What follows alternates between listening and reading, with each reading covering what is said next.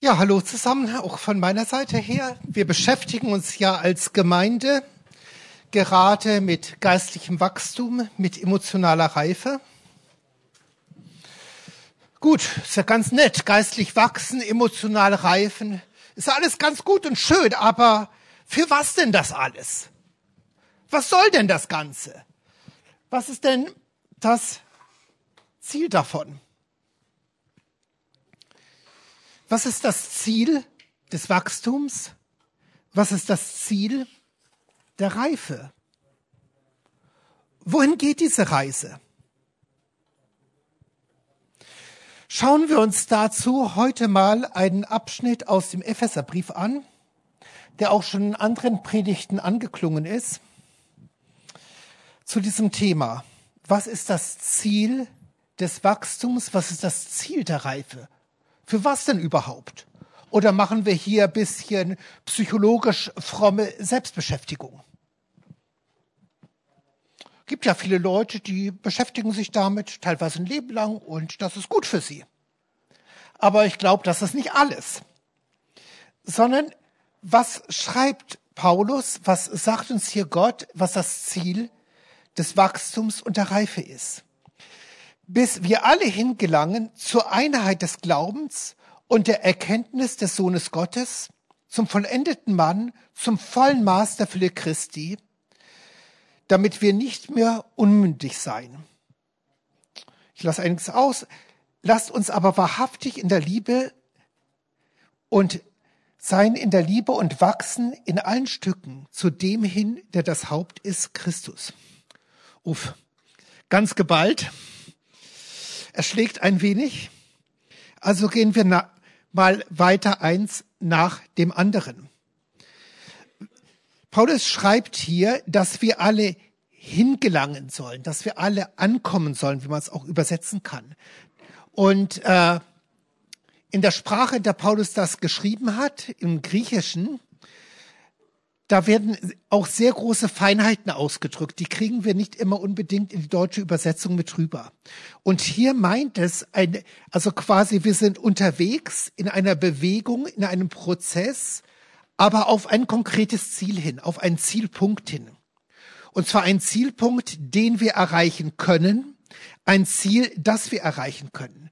Es ist ein Weg, auf dem wir sind, aber dieser Weg geht nicht unendlich lange, sondern es gibt einen Zielpunkt, wo wir ankommen. Genauso wie auch der Marathonläufer irgendwann ins Ziel kommt, auch wenn das natürlich wesentlich weiter weg ist wie beim 100-Meter-Läufer. Aber es gibt ein Ziel, das erreicht werden kann und das erreicht werden soll. Und was ist dieses Ziel? Dieses Ziel ist dass wir zum vollen Maß der Fülle Christi kommen, dass wir nicht mehr unmündig sind. Das heißt, das Ziel von geistlichem Wachstum und emotionaler Reife ist, dass äh, du in die Fülle reinkommst, die Jesus für dir hat. Diese Fülle, die alle deine Lebensbereiche umfasst diese Fülle dich nicht nur, nicht nur geistlich, spirituell zufriedenstellt, diese Fülle, die nicht nur dein Innerstes zufrieden macht, sondern dein, quasi, dass du mit deinem ganzen Leben in diese Fülle Jesu reinkommst. Dass es nicht nur das, was du gerade brauchst, sondern dass es das, was dein ganzes Leben bestimmen will. Es geht hier um Erlösung, es geht hier um Veränderung, es geht um Identität, es geht um Leben in seiner Kraft und es geht um Leben in seiner Gegenwart, in seiner Lebensberufung für dich, egal wie die aussieht. Und das ist wichtig, Paulus sagt, dass wir alle dorthin wachsen. Nicht nur einige von uns, sondern jeder von uns soll an dieses Ziel kommen. Das ist nicht nur für einige, die, die hier vorne am äh, Sonntag bisschen rummachen. Oder wie ich es als Pastor erlebt hat, wir haben waren sehr besorgt im Ältestenkreis um eine sehr, sehr liebe Familie. Das waren ganz, ganz feine Leute, ganz lieb, ganz nett. Aber sie haben ein Problem gehabt. Äh, sie haben seit ungefähr 20 bis 30 Jahren so Polster von frommen Stühlen in Gemeinden abgenutzt. Und es hat sich sehr wenig in ihrem Leben bewegt. Und da haben wir ein ungutes Bauchgefühl gehabt als Ältestenkreis. Und ihre beiden Töchter haben sie, sage ich mal, um Längen schon überholt mit äh, 13, mit 14, mit 15. Und haben wir ge äh, gebetet und gesagt, nee, äh, ich gehe mal vorbei als Pastor und frag mal ein bisschen nach. Ich fange mal an, mit Ihnen mal zu reden. Vielleicht äh, eben, vielleicht brauchen Sie das. Ja, und das war so ganz nett und das alles. Und dann kam so ganz selbstverständlich der Satz, ja gut, du als Pastor, du musst so leben, du bist ja Vorbild, aber wir nicht. Merkt ihr, das ist nicht damit gemeint, sondern Gott hat ein Herzensanliegen, dass wir alle dorthin kommen. Jeder einzelne von uns in diesem Raum. Und wie sieht das auch weiterhin aus? dass wir in allen Stücken zu Christus hinwachsen. Das heißt, dass in allen Lebensbereichen, in allem, worin wir leben, in allem, was uns ausmacht, in allem, wo wir in unserem Leben unterwegs sind, auch in unserem Leben mit allen Brüchen,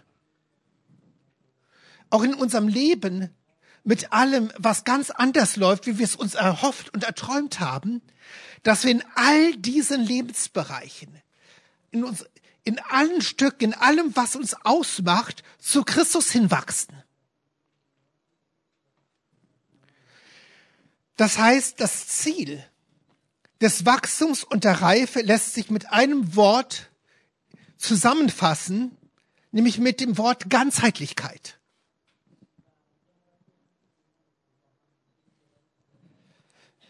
Ganzheitlichkeit ist die völlige Einheit von Leben und Glauben. Darum geht es.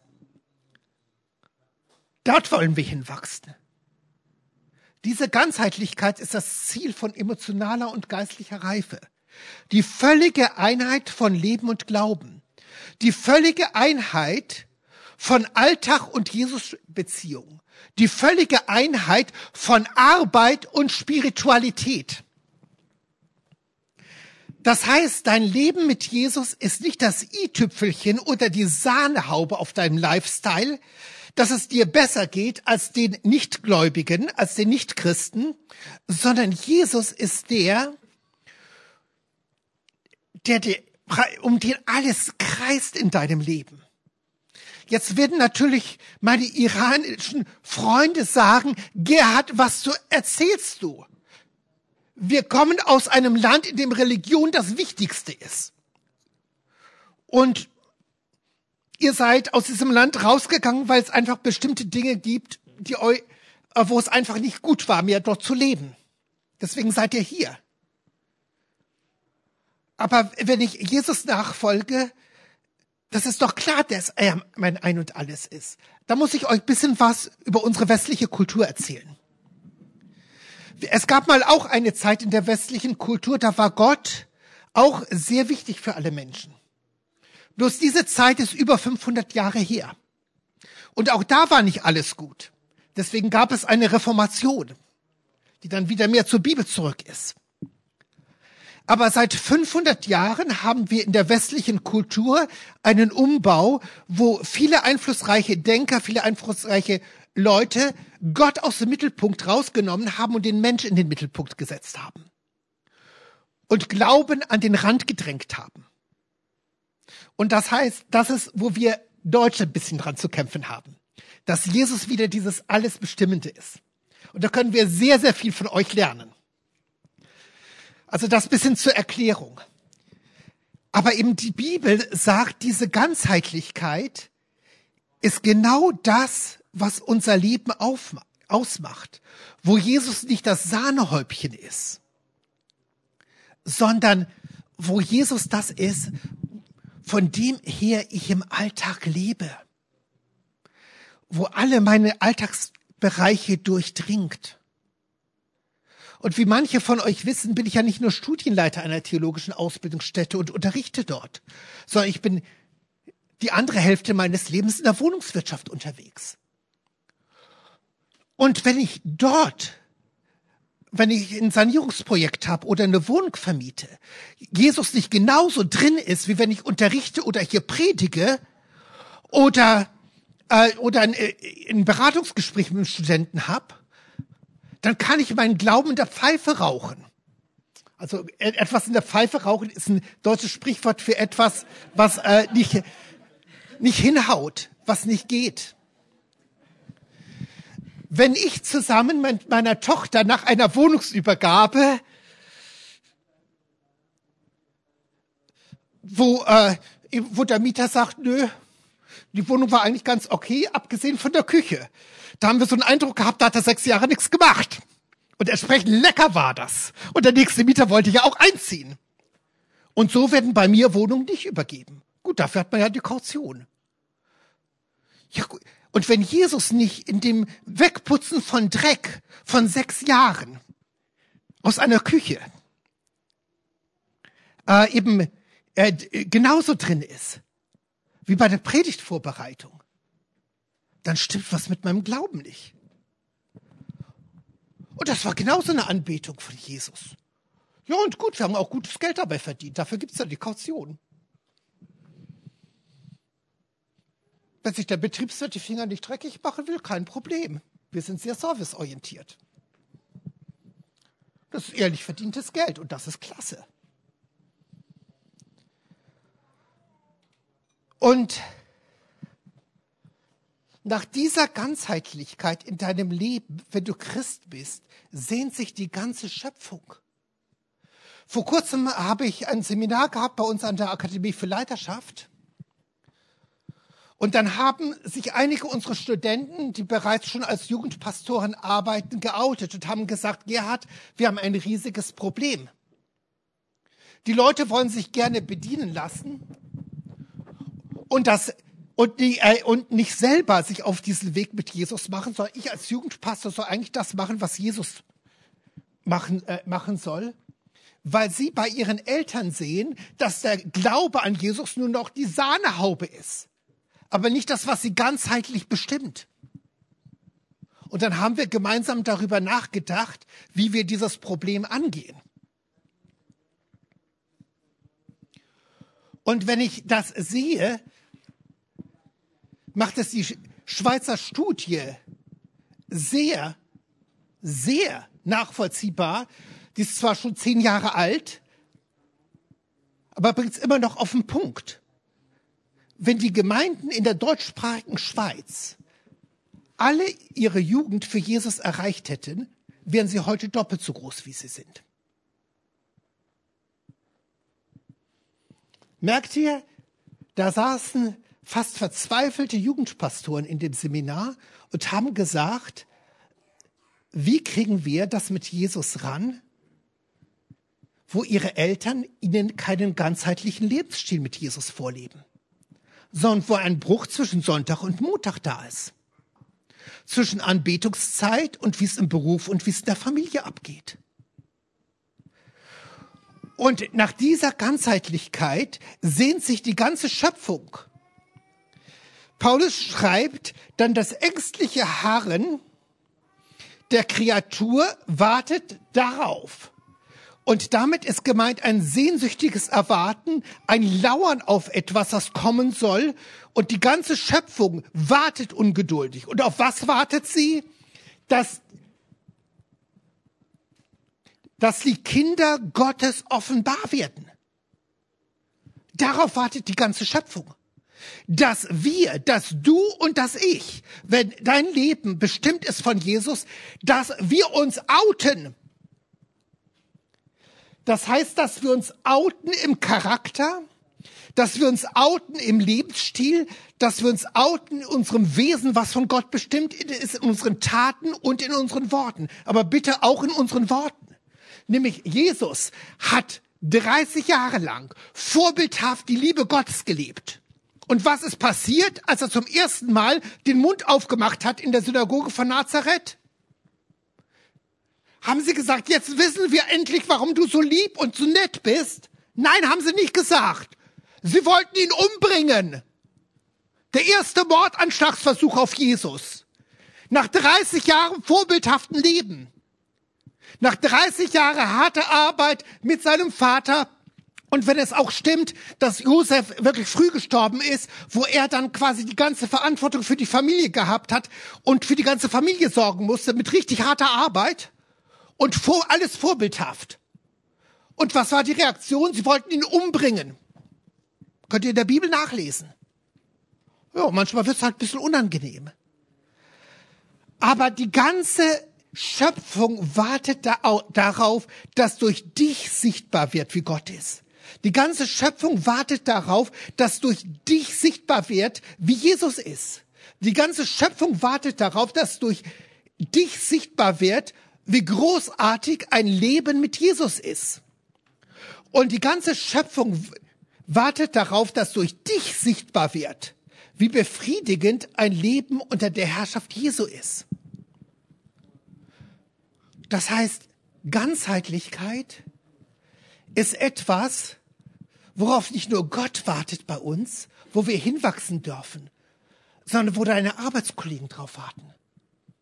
Wo die Leute darauf warten, mit denen du geschäftlich zu tun hast. Wo deine ganze Umgebung darauf wartet. Aber die Bibel sagt dir, sie wird nicht immer begeistert sein über deine Ganzheitlichkeit die Postmoderne schon seit 15 Jahren ungefähr vorbei, wo es ein bisschen Applaus für Christen gab, weil sie irgendwie nett und lieb waren und sich sozial engagiert haben. Die Zeiten sind schon lange vorbei. Wir haben wieder einen kulturellen Wechsel. Sowas geht halt in Deutschland relativ schnell. Das heißt, diese, das Ziel des Wachstums ist diese Ganzheitlichkeit.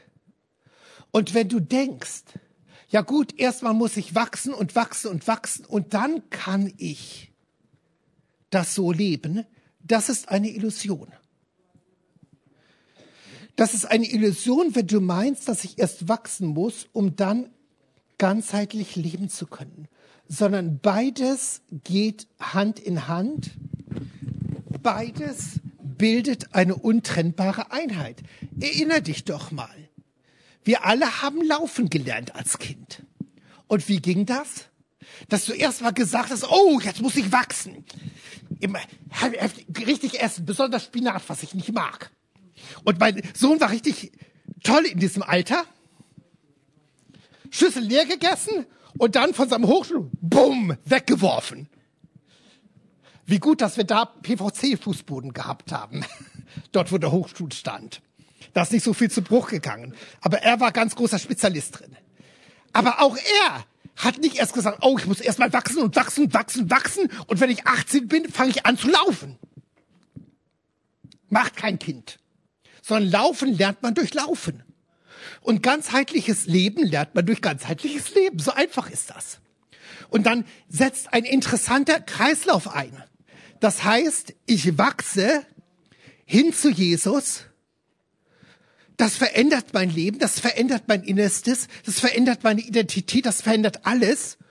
Und ich le lebe das praktisch aus. Und dann wird dieses praktische Ausleben mein Wachstum beeinflussen und mein Wachstum wird das praktische Ausleben beeinflussen. Hat so wie ein Kind laufen lernt. Jeder von uns hat laufen gelernt durch Laufen. So einfach ist die Sache. Und dann und dann äh, eben praktisch ab einem bestimmten Zeitalter wurden ja dann so zum Beispiel die Blumentöpfe sehr attraktiv, weil man ja probieren wollte, wie Blumenerde schmeckt und so weiter. Und das hat natürlich in uns noch mehr angespornt, laufen zu lernen. Und das heißt, Ganzheitlichkeit ist also ein, im Leben ist ein Ausdruck von echter Reife und letztlich dann auch von tiefer Liebe zu Gott.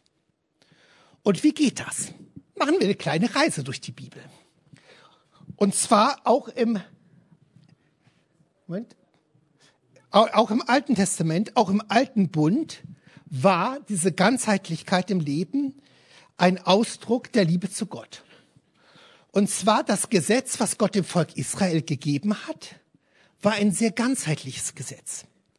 Nämlich das Gesetz im Alten Testament und ich hoffe, niemand hat sich mal abschrecken lassen, also auch äh, eben dritte bis fünfte Mose sich durchzulesen. Klasse. Klasse, was da alles drin steht. Ich weiß nicht, wer im Grunde genommen diesen Blödsinn in unsere Köpfe gesetzt hat, äh, dass das langweilig ist. Sondern da geht es um alle Lebensbereiche im Leben des damaligen Menschen. Da geht es darum, wie esse ich? Ganzheitlich, dass ich mit meinem Essen Gott zeige, dass ich ihn lieb habe. Wie ziehe ich mich an, dass ich Gott zeige, dass ich ihn lieb habe? Wie bete ich ihn an? Merkt ihr Anbetung, da können, können wir vielleicht noch ein bisschen was anfangen. Aber ich verrat's euch, die haben es ganz anders gemacht als wir. Da ist keiner mit der Gitarre rumgegruft.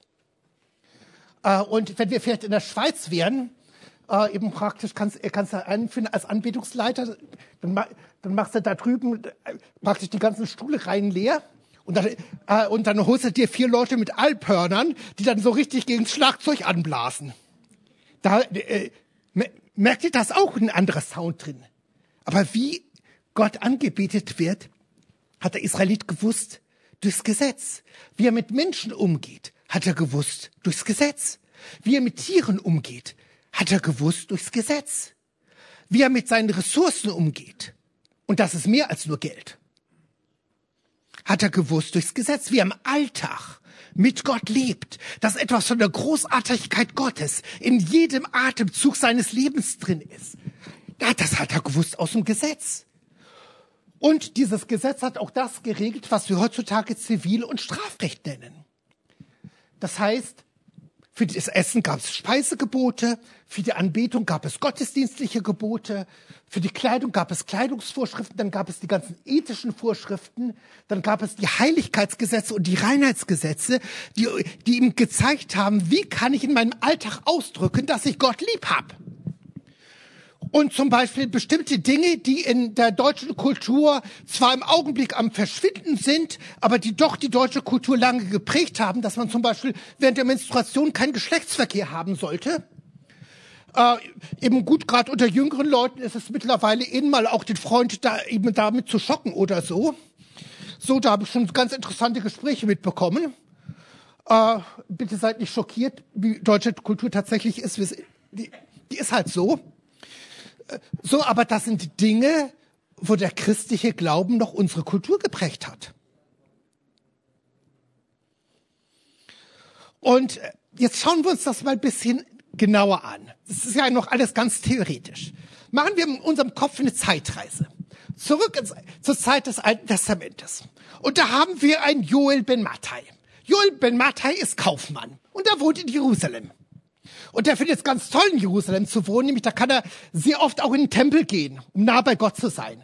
Ja, und Joel Ben Mattai hat jetzt einen richtig schönen Ochsenkarren voll mit Schafspilzen. Richtig gute Schafspilze. Und er hat mitbekommen, dass ein Kollege in Tyros eine gute Ladung von Wein aus Samos bekommen hat. Schmeckt, äh, schmeckt doch bisschen besser, weil er süßer ist als das Zeug vom Kabel. Und da, da wird er natürlich ein gutes Geschäft. Und nämlich der hat auch Beziehungen da zu den Germanen, diesen unterentwickelten Leuten. Und die brauchen Schafspelze. Also fährt er mit seinem Ochsenkarren von, mit Schafspelzen voll nach Tyros und trifft dort seinen Kollegen. Ja, und die handeln und so und eben praktisch, da gibt's doch als Zugabe noch eine schöne Amphore Samuswein auch noch für den Privatgebrauch. Und dann sagt ihm sein Kollege, hey Joel, ich sehe immer diese tollen Quasten an deinen Klamotten. Warum hast du diese tollen Quasten an deinen Klamotten? Ja, ich trage Klamotten mit Quasten, weil mein Gott das so gut findet. Und so zeige ich meinem Gott, wie ich mich anziehe, dass ich ihn mag. Oh, interessant, sieht cool aus, aber dass das mit deinem Gott zu tun hat, hätte ich nie gedacht äh, eben, was ist das für ein Gott? Ja, eben praktisch, das ist der Gott, der unsichtbar ist und das alles. Und wir haben in Jerusalem einen Tempel und da gehe ich auch immer hin anzubeten oder so. Hört, hat er gesagt, hört sich interessant an. Heute Abend schme äh, schmeiß ich eine Party, kommst du mit? Ja, du, kein Problem, aber was gibt's zu essen? Ja, ich habe eine richtig fette Sau geschlachtet. Oh, Schweinefleisch esse ich aber nicht. Ja, wieso ist denn kein Schweinefleisch? So eine fette Sau, das ist doch richtig was Gutes. Ja, ich esse kein Schweinefleisch, weil Gott, äh, Eben, äh, eben weil Gott nicht so begeistert davon ist. Ich esse lieber Hammel und Rind und Huhn und Gans und Ente. Das ist koscher. Ist ja interessant. Also Huhn habe ich auch. Kannst ja kommen. Und dann musst du mir mal erzählen, Warum? Du kein Schwein isst. Ja, ich esse kein Schwein, weil ich so Gott zeigen will, dass ich ihn lieb hab. Merkt ihr, wie einfach es für den alten Israeliten war, in allen seinen Lebensbezügen zu zeigen, dass er Gott lieb gehabt hat. Der hat nur im Gesetz nachschauen müssen und hat gesehen, aha, Klamotten, ich mach Quasten dran, findet Gott cool, mach ich. Oder Klamotten, kein Mischgewebe, okay, findet Gott cool, mach ich. Fühlt sich auch gut an. Äh, und so weiter und so fort. Reinheitsvorschriften, da eben praktisch, wie gehe ich mit meinem Geschirr um? Wie gehe ich mit meinem Nächsten um? Wie gehe ich mit meinem Haus um? Wie gehe ich mit allem um? Was passiert, wenn ich äh, wenn, äh, wenn ich vergessen habe, meine Zisterne abzudecken und der Esel vom Nachbarn fliegt rein? Äh, wie regeln wir das? Äh, was, was soll ich machen, wenn ich aufs Dach von meinem Haus gehe und im Sommer die Gäste dort übernachten, dass sie nicht runterfallen und sich das Nick brechen? Alles geregelt im Gesetz. Merkt ihr? Und durch diese Zeichen konnte der Israelit ausdrücken, in, mit seinem ganzen Leben, ich habe Gott lieb. Das heißt, der im sichtbar lebende Kaufmann, den wir gehabt haben, der Gott lieb gehabt hat, konnte so seinem unsichtbaren Gott zeigen, dass er ihn lieb hat. Und zwar mit seinem ganzen Leben lieb hat. Nicht nur, wie er Geschäfte macht, sondern wie er auch sich kleidet, wie er isst, wie er trinkt, wie er mit seiner Frau umgeht, wie er mit seinen Kindern umgeht, wie er anbetet, wie er betet. Mit allem. Und das waren zeichenhafte Handlungen. Der hat genau gewusst, dadurch, dass ich mir diese tollen Quasten an meine Klamotten mache, äh, verdiene ich mir nichts bei Gott, sondern es ist eine Antwort darauf, auf die Gnade, die Gott mir gegeben hat. Gut, im Laufe der Jahrhunderte ist das ein bisschen schief geworden, deswegen musste mal Jesus da ein paar ganz deutliche Worte dazu sagen. Aber schaut mal, im Alten Testament hat der Fromme so zeichenhaft zeigen können, ich stehe zu dem Bund, den Gott mit mir geschlossen hat, und ich habe diesen Gott lieb. Und ich antworte mit meinem zeichenhaften Handeln auf die Gnade, die Gott mir geschenkt hat. Und es ist ein bewusstes, zeichenhaftes Handeln in die sichtbare und in die unsichtbare Wirklichkeit hinein. Nämlich das bewegt auch etwas in der unsichtbaren Wirklichkeit. Das ist genauso, wie wenn du meinetwegen hier nach vorne kommst, um für dich beten zu lassen. Damit drückst du etwas aus mit deiner Bewegung, mit deinem nach vorne kommen. Gott, ich brauche dich. Ich will hier Veränderung haben. Ich will hier ein Eingreifen haben. Äh, oder, oder eben auch Taufe. Das ist auch eine bewusste, zeichenhafte Handlung. Abendmahl genauso. Oder auch, wenn wir einem anderen die Hände auflegen beim Gebet, das ist auch eine zeichenhafte Handlung und die bewirkt was, nämlich nicht nur im Sichtbaren, sondern auch im Unsichtbaren. Genauso gewiss, wie ich dir die Hand aufleg, genauso gewiss legt dir letztlich Gott die Hand auf und handelt an dir. Merkt ihr? Und das verändert etwas. Und so konnte der alte Israelit wunderbar ausdrücken, dass sein ganzes Leben unter der Herrschaft Gottes steht. Und das benötigt Reife. Nämlich die Reife, aus falschen Verhaltensweisen auszutreten und zu sagen, ich mache es bewusst anders. Das bedeutet auch Reife, Widerspruch zu erfahren, bis hin zu Diskriminierung und in manchen Ländern sogar bis hin zur Verfolgung. Und diese Trennung die in der westlichen Kultur vollzogen wurde, zwischen weltlich und religiös, die kennt die Bibel nicht. Weder im Alten noch im Neuen Testament. Sondern alles ist von Gott bestimmt. Im Alten wie im Neuen Testament. Und zwar im Neuen Testament noch radikaler wie im Alten. Ich weiß, dass es jetzt vielleicht auch wichtig für euch zu verstehen, das ist westliche Kultur. Eben vor 500 Jahren begann man, das Geistliche von dem Weltlichen zu trennen und hat etwas aufgebrochen, was in der Bibel zusammengehört. Wenn ich am Schreibtisch arbeite, ist das Gottesdienst. Und wenn ich bete, ist das auch Gottesdienst. Wenn ich faste, ist es Gottesdienst. Und, äh, und eben, äh, eben praktisch und äh, wenn ich wenn ich was Gutes esse, äh, weil weil ich weiß, ich mache wieder mal bei einer Sanierung die Drecksarbeiten, die kein Deutscher machen will, aber die viel Geld kosten, dann ist es auch Gottesdienst.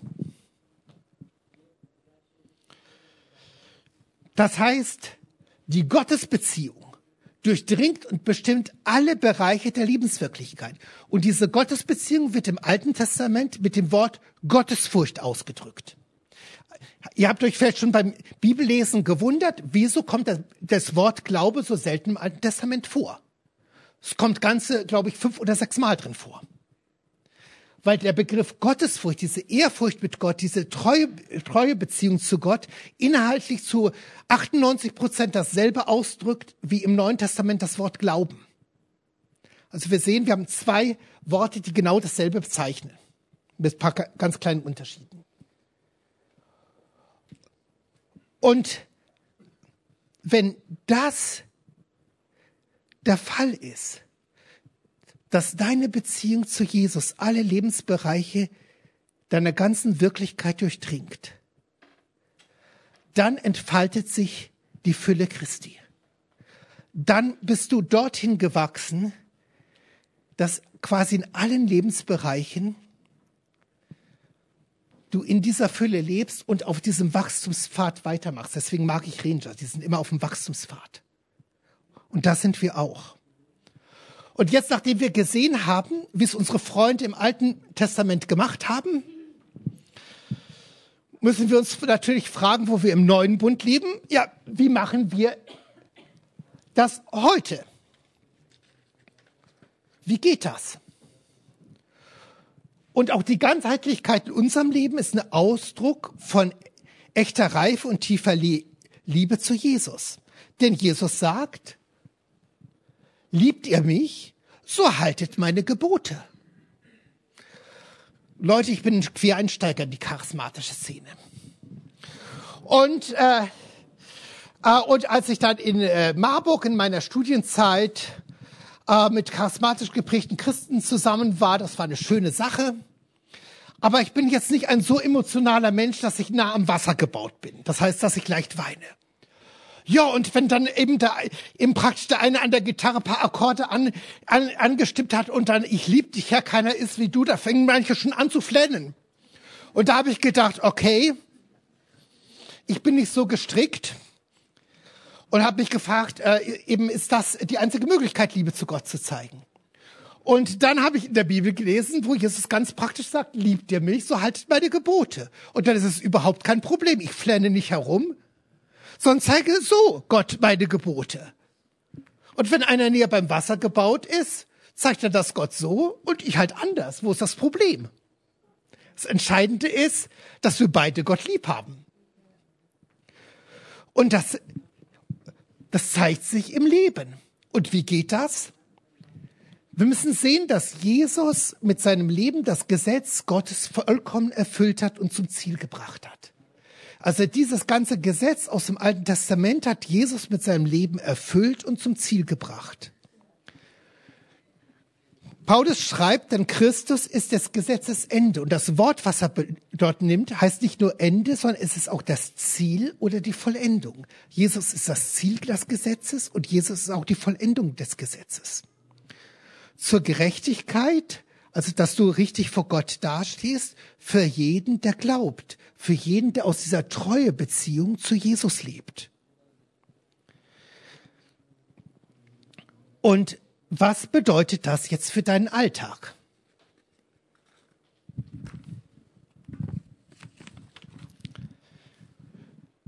Schauen, schauen wir uns mal die Bereiche des Gesetzes an und da muss ich jetzt sehr zusammenfassen. Wir haben einerseits im Gesetz Bestimmungen zur Ethik und Moral. Also wie man lebt mit Gott und wie wir miteinander umgehen. Und diese Sachen verschärft Jesus häufig. Von der nächsten Liebe aus dem Alten Testament wird sogar die Forderung der Feindesliebe. Merkt ihr, da haben wir gutes Wachstumspotenzial. Schau dich um, äh, eben äh, hier in dem Raum, überlegt, wer ist der unsympathischste. Okay, ihr schaut alle nach vorne, äh, eben alles klar, ich weiß Bescheid.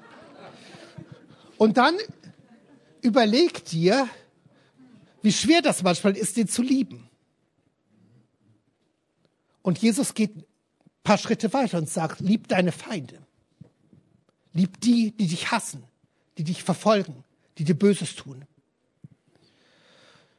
Jesus verschärft das Gesetz auch im anderen Bereichen des zwischenmenschlichen Lebens. Im Alten Testament ist Ehebruch, wenn einer die Tat gemacht hat. Im Neuen Testament ist es schon der Gedanke. Ähnlich mit Scheidung. Im Alten Testament geht es darum, dass Recht eingefordert wird. Im Neuen Testament geht es darum, du hast die Freiheit, auf Recht zu verzichten. Warum diese Verschärfung? Weil mit dem neuen Bund die Beziehung zu Gott eine noch tiefere, engere Qualität kommt. Nämlich mit dem neuen Bund kommt ab Pfingsten die Fülle des Geistes. Und deswegen kannst du das leben. Für was ist die Fülle des Geistes da? Dass wir ein bisschen in Sprachen bieten, ein paar nette prophetische Bilder bekommen. Das gehört auch mit dazu. Aber die Fülle des Geistes ist dafür, dafür da, dass ich nicht mehr in der eigenen Kraft, sondern in der Kraft Gottes das lebe, was Jesus von mir will. Und zwar in allen meinen Lebensbereichen. Und nicht in der Zwiespältigkeit zwischen spirituellem Leben und Berufswelt. Sondern die Fülle des Geistes ist dazu da, dass Gottes Geist mich bis in meinen Alltag durchdringt. Wir reden manchmal gerne von einer Taufe in den Heiligen Geist. Ist auch biblisch, steht auch in der Bibel. Was bedeutet Taufe? Taufe kommt aus einem Begriff, den damals Färber benutzt haben, also Leute, die Tuch gefärbt haben. Und ein Tuch, was getauft war, das war so durchgefärbt, dass die Farbe nicht mehr rauswaschbar war. Das heißt, die Farbe war nicht mehr vom Stoff zu trennen und der Stoff nicht mehr von der Farbe. Merkt ihr? Taufe in den Heiligen Geist hinein bedeutet, Gottes Geist durchdringt mein ganzes Leben, mein ganzes Wesen, mein ganzes Innerstes, so dass er nicht mehr von mir zu trennen ist. Und wenn das nicht der Fall ist, dann darf ich dorthin wachsen. Seht ihr, das ist diese Fülle. Und die Fülle des Geistes manifestiert sich in einem ganzheitlichen Leben. Darauf wartet die ganze Schöpfung. Also diese ethischen und moralischen Bestimmungen, was zum Beispiel über Lügen geht, Stehlen, Umgang mit meinem Nächsten, Umgang mit dem Vieh, Umgang mit dem Fremden und so weiter, die verschärft sogar Jesus. Die ganzen Bestimmungen zum Gottesdienst, also wie die Opfer gebracht werden sollen, wie der Priester angezogen sein soll, äh, eben wann das Schofar geblasen werden soll und so weiter, die sind erfüllt, die sind zum Ziel gebracht von Jesus, aber das Konzept ist weiterhin vorbildhaft. Wir beten ja auch Gott an. Bloß eben nicht mit Schofar und nicht mit Priesterklamotten oder so, sondern mit den Instrumenten, die zu unserer westdeutschen Kultur passen. Äh, mir hat mal ein iranischer äh, Bekannter eben, äh, eben, äh, eben praktisch gezeigte Aufnahme von, äh, von einem christlichen äh, Sender in den USA, wo iranische Christen mit traditionellen iranischen Instrumenten äh, Anbetung gemacht haben. War für mich ein ganz neues Sounderlebnis, fand ich toll. Seht ihr, eben, eben wie wir Gott anbeten, das ist so unterschiedlich. Und wenn wir in der Schweiz wären, würden da zum Beispiel die Alphornbläser an manchen Gemeinden stehen. Also so, so in den letzten 15 äh, Jahren gab es so einen richtigen Hype in der Schweiz, wo sie plötzlich Alphörner in die Kirchen gebracht haben. Aber wir sind ja nicht in der Schweiz, also zurück. Das heißt, also quasi diese ganzen Zeremonien sind erfüllt gebracht, zum Ziel gebracht. Das heißt, alles, was über Reinheit, Opfer, Zehnter, Kleidung, Blutgenuss ist, die, aber das heißt, die Grundidee, das Konzept besteht weiter, aber wir müssen Ausdrucksweisen finden, wie machen wir das? Und dazu gehört auch der Zehnte. Der Zehnte gehört ins Zeremonialgesetz. Man könnte sich auch streiten, ob es äh, unter Umständen auch die juristischen Regelungen geht zur Besteuerung. Und das, die neutestamentliche Botschaft ist, Gott gehört alles. Im Alten Testament hat der Fromme gezeigt durch seine Erstlingsgaben, durch die beiden Zehnten, die, durch die beiden Zehnten und äh, eben wenn man genau hinschaut, muss man sich sogar fragen, wie die eine Stelle aus dem Gesetz zu, zu verstehen ist, ob nicht sogar noch ein dritter Zehnter gegeben wurde.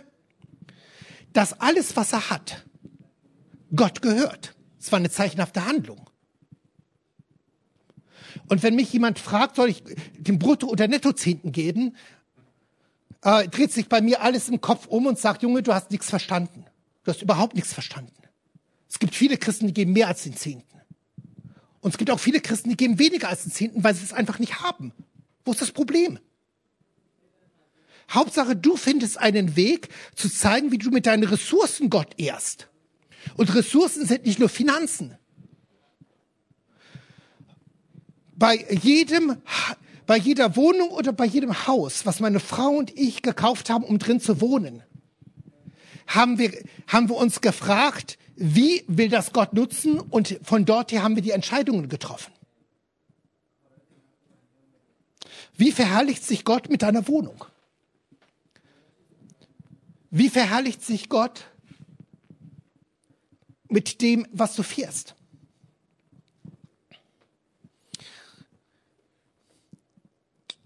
Merkst du, das kann bei einem was ganz anderes sein als beim anderen. Die juristischen Regelungen gelten für Israel als politische Größe, aber da haben wir auch ganz interessante Grundideen und Konzepte. Wir machen jetzt hier kein Seminar über Christ und Recht. Also wir sehen, manches hat Jesus verschärft und da gibt es gar keine Diskussion, wie wir zu leben haben. Ob ich meinen Feind lieben soll oder nicht, da gibt es gar keine Diskussion. Da weiß ich genau, was Gott will. Aber wie ich zum Beispiel ausdrücke mit meiner Kleidung, dass ich Gott lieb habe. Puh, da bin ich jetzt plötzlich ganz neu herausgefordert. Und ich schaut mich an, ich trage ja keine Quasten. Und es gibt Ereignisse, da kann ich in diesen Klamotten nicht hingehen. Und es gibt Ereignisse, da muss ich noch mal ganz andere Klamotten anziehen. Das sind kulturelle Sachen. Und wenn ich unter Amazonas eben Indianern leben würde, würde ich mit dem Lendenschutz rumrennen. Merkt ihr, das sind ganz kulturelle Sachen. Aber die Frage ist, wie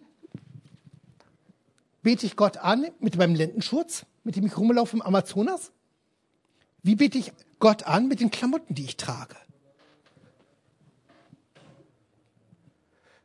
Das heißt also, wir haben hier nicht mehr diese Vorgaben in ganz vielen Lebensbereichen wie im Alten Testament. Aber das Konzept bleibt. Wie bietest du Gott an, wie du isst?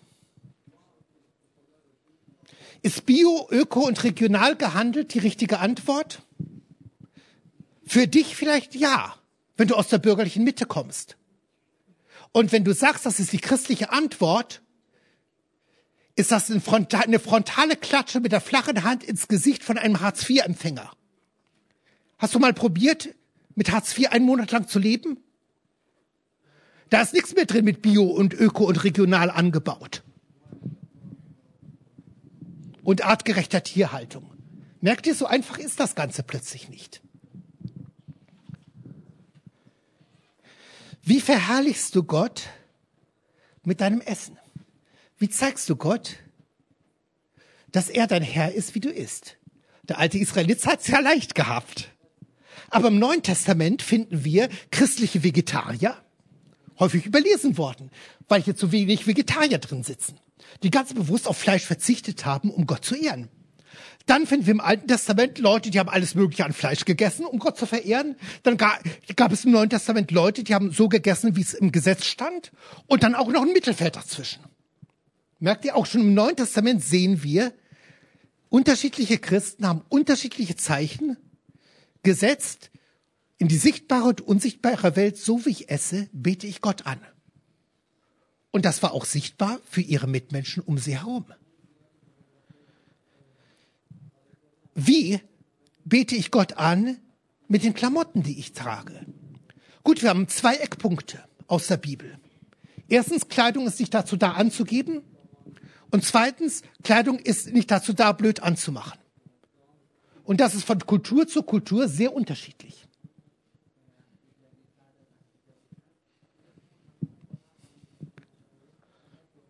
Wie lebst du das? Merkt ihr? Ich gebe euch mehr Fragen als Antworten. Und das ist bewusst so. Weil die Zeit der Postmoderne ist vorbei. Und der einflussreichste Philosoph Europas hat letztes Jahr ein nicht mal hundertseitiges Buch geschrieben, wo er einfache Antworten auf alle Fragen hat.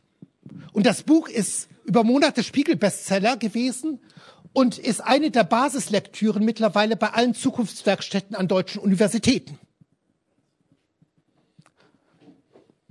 Merkt ihr aber, Gott ist nicht immer unbedingt ein Freund von einfachen Antworten. Warum?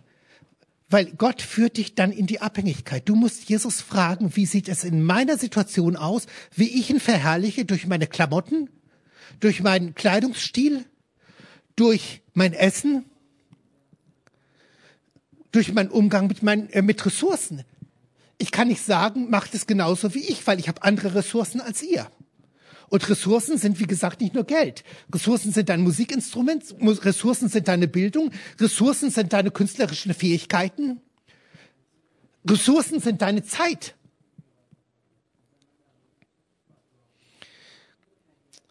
Eine Geschichte, wie sowas von Gott kommen kann, ist, ich erzähle euch, wie ich tanke, wie ich Gott verherrliche beim Tanken. Und das war ein ganz interessantes Reden von Gott bin ein politisch sehr interessierter Mensch, deswegen lese, äh, lese ich Nachrichten und auch noch anderes. Und dann hat die EU mitten in einer der größten Nahrungsmittelkrisen der letzten 20 Jahre E10 eingeführt. Das heißt 10 Prozent Bioethanol in Benzin. Das war das Jahr mit den großen Waldbränden in Russland, wo riesige Ernteausfälle da waren. Und Russland ist einer der größten Exporteure für Getreide weltweit. Die russische Regierung hat sofort einen, ein Exportverbot für Getreide gemacht und einen Preisstopp, damit die russische Bevölkerung nicht verarmt. In der Zweidrittelwelt bekamen die Leute riesige Probleme, weil sie sich Getreide nicht mehr leisten konnten. Und mitten in dieser Nahrungsmittelkrise führt die EU E10 ein. Obwohl fünf Jahre davor das Öko-Institut in München eine sehr umfangreiche Studie rausgebracht hat, wo sie sehr vor diesen sozialen Auswirkungen von einer höheren Bioethanol-Beimischung im Benzin gewarnt haben. Und dann lese ich in den Nachrichten, dass in Honduras 230.000 Kinder unterernährt sind nach einer UNICEF-Studie. Und dann informiere ich mich ein bisschen über Honduras. Und ich finde heraus, dass 30 Prozent der Bevölkerung in Honduras wiedergeborene Christen sind. Deutschland ungefähr zwei. Und dass das vorwiegend Leute aus den ärmeren Schichten sind. Fast ausschließlich. Und dann lese ich weiter, dass das Hauptexportgut von Honduras Bioethanol ist. Gewonnen aus Mais, aus Zuckerrohr und aus anderen Sachen. Das heißt, die Kinder meiner Geschwister in Honduras hungern, damit wir E10 in den Tank reinfüllen können. Und dann hat Gott mir bestimmte Bibelstellen in den Kopf gebracht. Und ich erinnere mich noch genau, damals haben noch beide Kinder bei mir gewohnt, wo ich gesagt habe, ich bin mal gespannt, wie Gott darauf reagieren wird. Und Gott hat geredet, aber niemand hat gehört. In diesem Jahr hatte die deutsche Landwirtschaft solche Ernteausfälle, die prozentual etwa die Fläche in Deutschland abdecken, wo Lebensmittel für Bioethanol angebaut werden. Seitdem bringe ich es nicht mehr übers Herz, diese Brühe in meinen Tank zu kippen. Ihr, aber ich kann nicht sagen, du musst es genauso machen. Nämlich, wenn du Diesel fährst, kannst du kein E10 tanken. Sie, aber, aber merkt ihr, es war ein Reden Gottes da. Äh, es war ein Reden Gottes da und ich habe mich darauf eingelassen und plötzlich war eine innere Veränderung in der Kraft des Heiligen Geistes da. Und ich habe gemerkt, das setzt nicht nur was in der sichtbaren, sondern in der unsichtbaren Welt frei. Durch diese zeichenhafte Handlung haben bestimmte negative Mächte die das System dieser Welt bestimmen, keinen Einfluss in diesem Bereich mehr auf mich. Das, was freigesetzt worden. Oder etwas anderes. Erinnere ich mich auch noch, mein Sohn ging in eine Klasse, wo halt so die ganze Provinzprominenz drin war. Und in dieser Klasse ging es drunter und drüber und kein Lehrer hat sich getraut, durchzugreifen, weil eben die Provinzprominenz drin saß. Also die Kinder von denen. Und dann kamen so Sprüche wie, jetzt reißt euch mal am Riemen, ihr seid die künftige Elite. Und als mir das mein Sohn erzählt hat, da ist was übergekocht in meinem Magen am Abendessen. Wir haben nie eine Familienandacht hingebracht. Aber wir haben uns immer Zeit beim Essen genommen. Und da gingen auch die geistlichen Dinge bei uns ab in der Familie.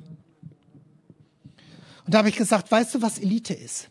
Elite ist, wenn etwas, wenn, wenn jemand etwas besser kann als jemand anderes. Und schau dir unsere Außenanlagen an. Die hat eine kleine albanische Firma gemacht. Also von einem Albaner, der hier wohnt. Der hat nicht mal einen Hauptschulabschluss, aber der ist Elite. Nämlich so wie er Außenanlagen machen kann, da können sich manche deutsche Meister noch eine Scheibe davon abschneiden. Und hast du außerdem gewusst, als dann die Serben seinen Schwager umgebracht haben, hat er die Serben mit dem Ersparten geschmiert, dass seine Schwester mit den Kindern rauskam nach Deutschland. Und weil er eine kleine Firma gehabt hat, hat er, hat er alles zahlen müssen. Alles. Und drei Monate nachdem die KFOR drin war und das Land voller Landminen war, haben sie seine Schwester rausgeschmissen. Die Kinder hätten bleiben können, weil sie in die Schule gehen. Und da hat er wieder sein Erspartes genommen, ist mit seinem Bruder runtergefahren, da haben sie das gesprengte, halb gesprengte Haus wieder aufgebaut, dass seine Schwester wohnen konnte. Und da habe ich gesagt, schau dir mal an. Na, wie viel von den Häusern von der Dorfprominenz gehört noch der Bank zur Hälfte oder zu einem Viertel. Obwohl der Doktor und der Bürgermeister und der Stadtrat davor steht. Wo ich gesagt habe, siehst du, was dieser Mann gemacht hat? Das ist Elite. Und da habe ich gemerkt, okay, das ist eine ganze Weltanschauung zusammengebrochen. Wir haben in unserer Familie bewusst die Rede von guten und schlechten Berufen abgeschafft, weil die Bibel keine Rede von guten und schlechten Berufen kennt, sondern es gibt nur Berufe, die zu der Begabung passen und zu einer Person passen oder nicht passen. Und alles andere ist nicht vom Geist Gottes bestimmt, sondern das sind kulturelle Wertigkeiten, die man so oder so sehen kann. Merkt ihr? Und das macht eine tiefe Veränderung. Und ich merke oft auf der Baustelle,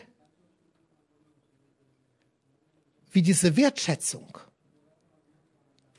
Leuten gut tut. Merkst du, Umgang mit Menschen, Umgang mit Ressourcen, was ist dein Weg, Gott anzubeten? Ich habe paar Geschichten erzählen können aus meinem Leben. Ich könnte noch mehr erzählen, aber ich kann nicht sagen, mach es genauso. Sondern du musst Gott fragen. Nämlich die Freiheit vom Gesetz bedeutet, dass ich in Verantwortung vor Gott kreative Wege finden darf, zeichenhaft in den Lebensbereichen, wo Gott keine Zeichen vorgibt, ganzheitlich zu zeigen, dass Jesus mein Gott ist. Ob ich meinen Nächsten lieben soll oder ihm eine knallen soll, äh, das muss ich nicht zu fragen. Ob ich stehlen soll oder äh, nicht, muss ich auch nicht zu fragen. Da hat Gott ganz klare Vorgaben. Aber für all das andere bin ich plötzlich gefragt. Wie setze ich hier ein Zeichen, die sichtbare oder unsichtbare Wirklichkeit hinein? Und jetzt bist du dran. Und merkst du, das geht nicht an einem Vormittag, sondern es treibt dich in eine Abhängigkeit von Jesus. Und ich habe für viele Bereiche auch noch keine Antworten. In manchen bin ich gewachsen und das hat mir gut getan und das tut auch den anderen Leuten um mich herum gut. Und wenn wir an der Wand stehen haben, Gesellschaft verändern, das beginnt dort. Aber dass ich mich dann auch oute, warum ich das so mache. Ich tanke kein E10, nicht weil ich bestimmte politische oder ökologische Überzeugungen habe. Die habe ich natürlich auch. Aber ich tanke kein E10, weil das für mich ein Ausdruck ist, dass ich Jesus lieb hab und dass ich nicht den Mais aus der Polenta der Kinder meiner Geschwister in Honduras verfahren will. Ja, eben, äh, eben, äh, eben äh, ja doch in, in Honduras. Obwohl bestimmt das meiste Bioethanol dort in die Vereinigten Staaten exportiert wird, nicht nach Europa. Aber jetzt bist du dran. Merkst du, es gibt hier keine einfachen Lösungen. Und damit wächst du in Ganzheitlichkeit, weil du plötzlich Jesus fragen musst, Jesus, wie mache ich das? Für den einen ist es das Tischgebet. Und warum dann nicht auch das Tischgebet in der Öffentlichkeit? Nicht um zu heucheln oder um zu zeigen, ich bin der super Fromme, sondern als Zeichen, dass ich mein Essen nicht der EU verdanke, sondern Gott. Ich sah mal vor Jahren eine Reportage über konservative Juden in den, in den Vereinigten Staaten. Und man hat gemerkt, der Journalist war sehr, sehr kritisch eingestellt.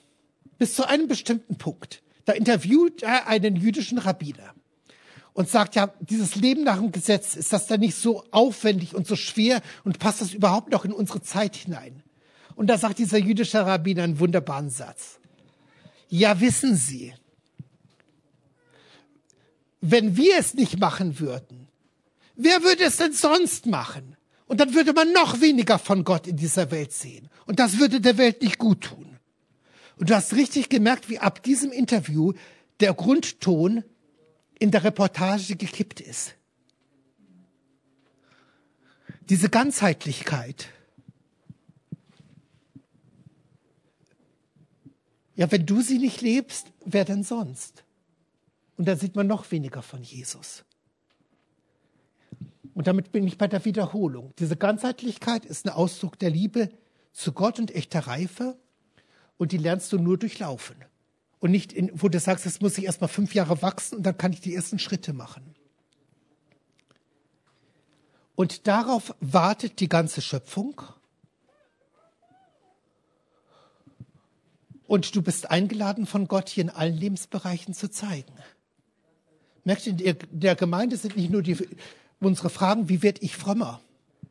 Und wie kriege ich vielleicht ein bisschen mehr von der prophetischen Gabe ab? Ist doch nicht schlecht, wenn du ein bisschen mehr abkriegst. Sondern ist plötzlich die Frage, wie esse ich mit Gott? Wie trinke ich mit Gott? Wie kleide ich mich mit Gott? Wie fahre ich Auto mit Gott?